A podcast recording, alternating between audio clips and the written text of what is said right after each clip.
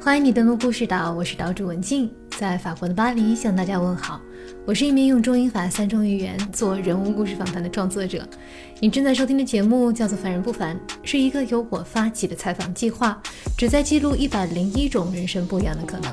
在这里，你会遇见这群不太平凡的人真实又平凡的一面，以及他们的人生故事，是他们的故事，也是你的故事。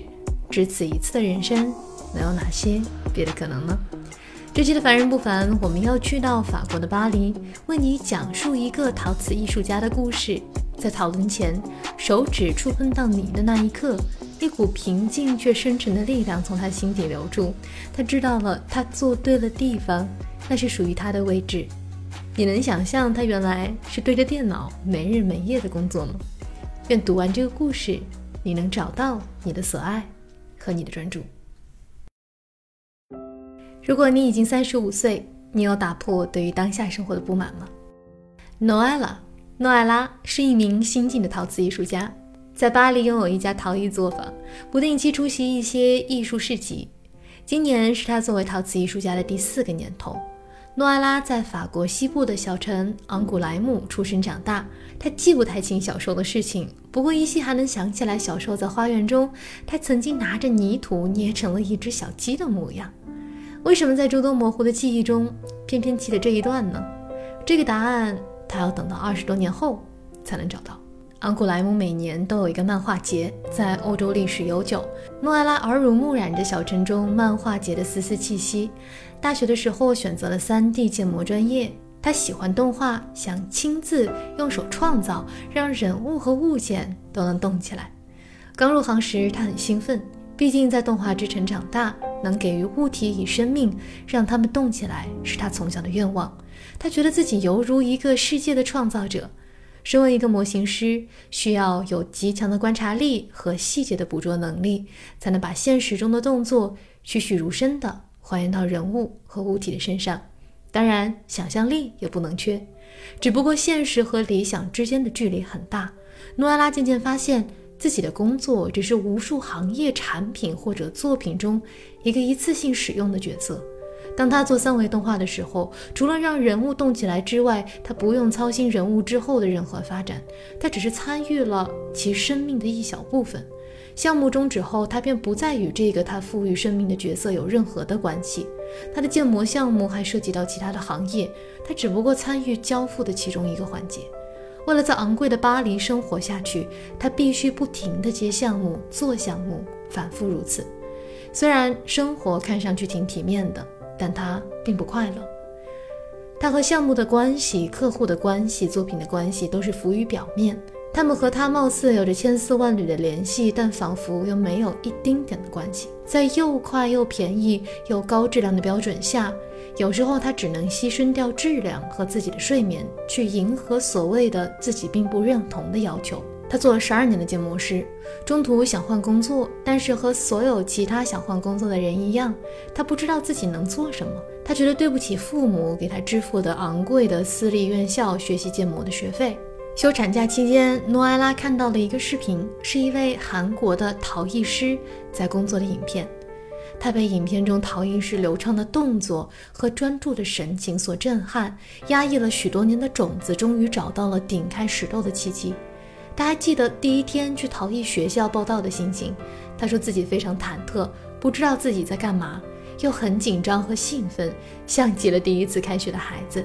在那儿，他遇见了一些和自己很像的人，他们都有着不同的职业，想要换一个活法。于是诺埃拉便开始了陶艺的专业训练。整整六个月，工作日每天八小时高强度的学习。这六个月中，如同他手中的泥，无数次的经历失败，又无数次的被重铸。诺埃拉感受到了与自己的连接。从一开始脑袋明白道理，身体僵硬的跟随，到渐渐身心合一，他感受到了泥土和时间强大的力量。泥土也给他了极大的安全感。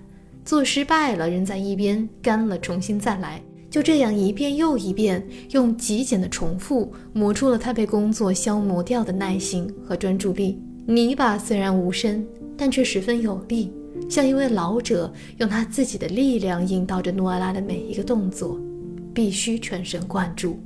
一秒分心都不行。这六个月的打破与重塑，帮助诺埃拉找回了对生活的热情和久违的自信。在讨论前，手指触碰到泥的那一刻，一股平静却深沉的力量从他心底流出。他知道自己做对了地方，那是属于他的位置。接下去的四年，诺埃拉开始了自由职业的道路。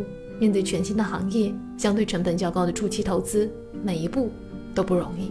只不过这次他没有多余躲避的借口，用实际行动去解决一个又一个的问题。得益于之前工作的经历，他能够快速的搭建自己的网站和做一些营销的素材。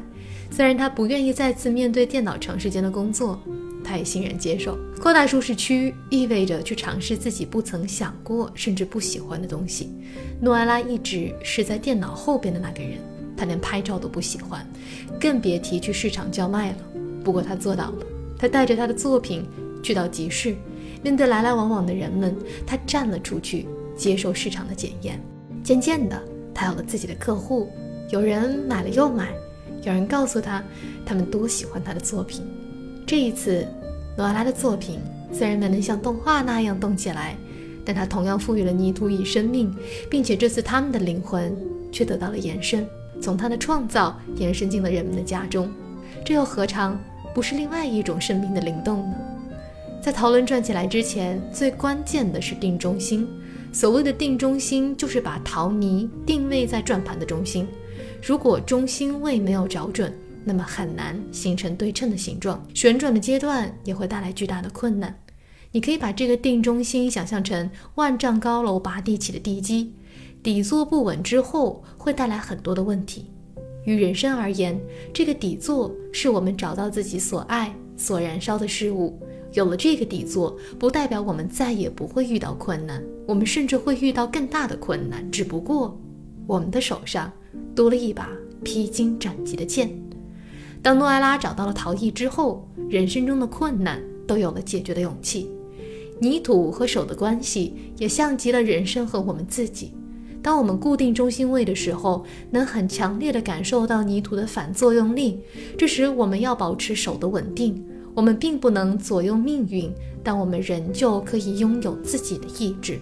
就像人生有起有伏，泥土也有着自己的节奏。学会顺应节奏很重要。有些事情你不能急，有些时候你要学会喊停。人生从来也不是一条直线。过去四年，诺埃拉选择扩大自己的舒适圈。这四年所学比他过去十二年学习的内容都要多。于他而言，人生的意义在于不断的学习，向一切未知学习。他说：“人生最好的状态就是每天睁眼都憧憬着即将开始的一天。状态好就多做点儿，状态不好时去接纳不完美的自己，学会转弯儿，多一点耐心给到自己。”采访结束时，我问他对于那些也想转型的人有什么建议。他对我说了一句话：“选择去做不需要任何理由，不想做的时候才会有很多的借口，答案都已经在我们心里了。”不必向外求。文静的采访手记。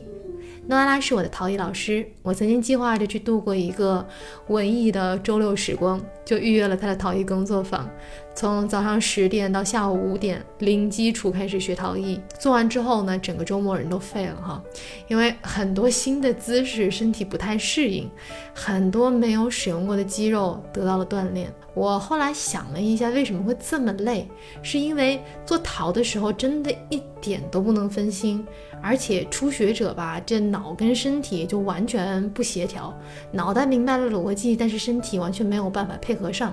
我呢还算是属于手脚比较协调的人，但是因为动作不熟练嘛，一开始就真的很难。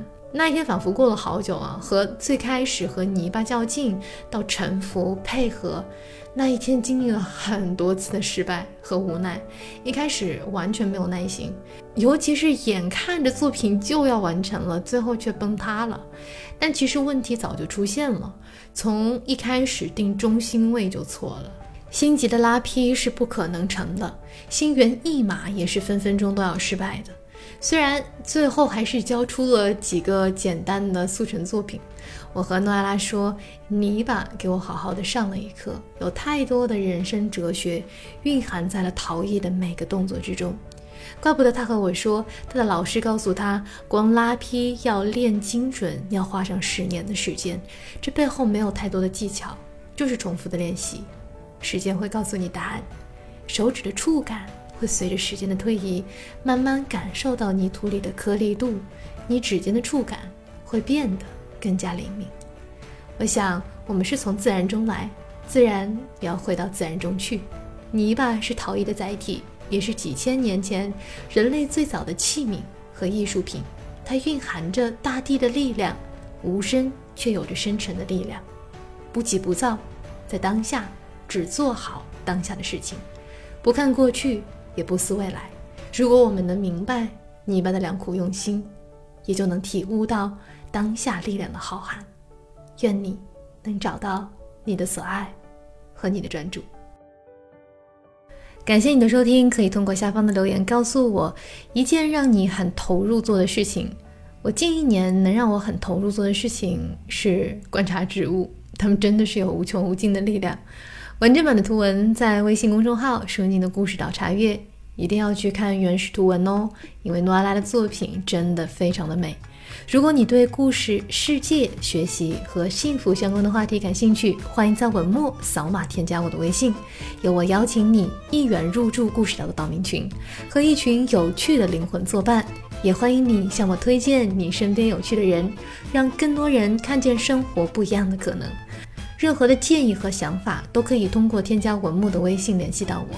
谢谢你的收听，文静在巴黎向大家问好，我们下期节目再会。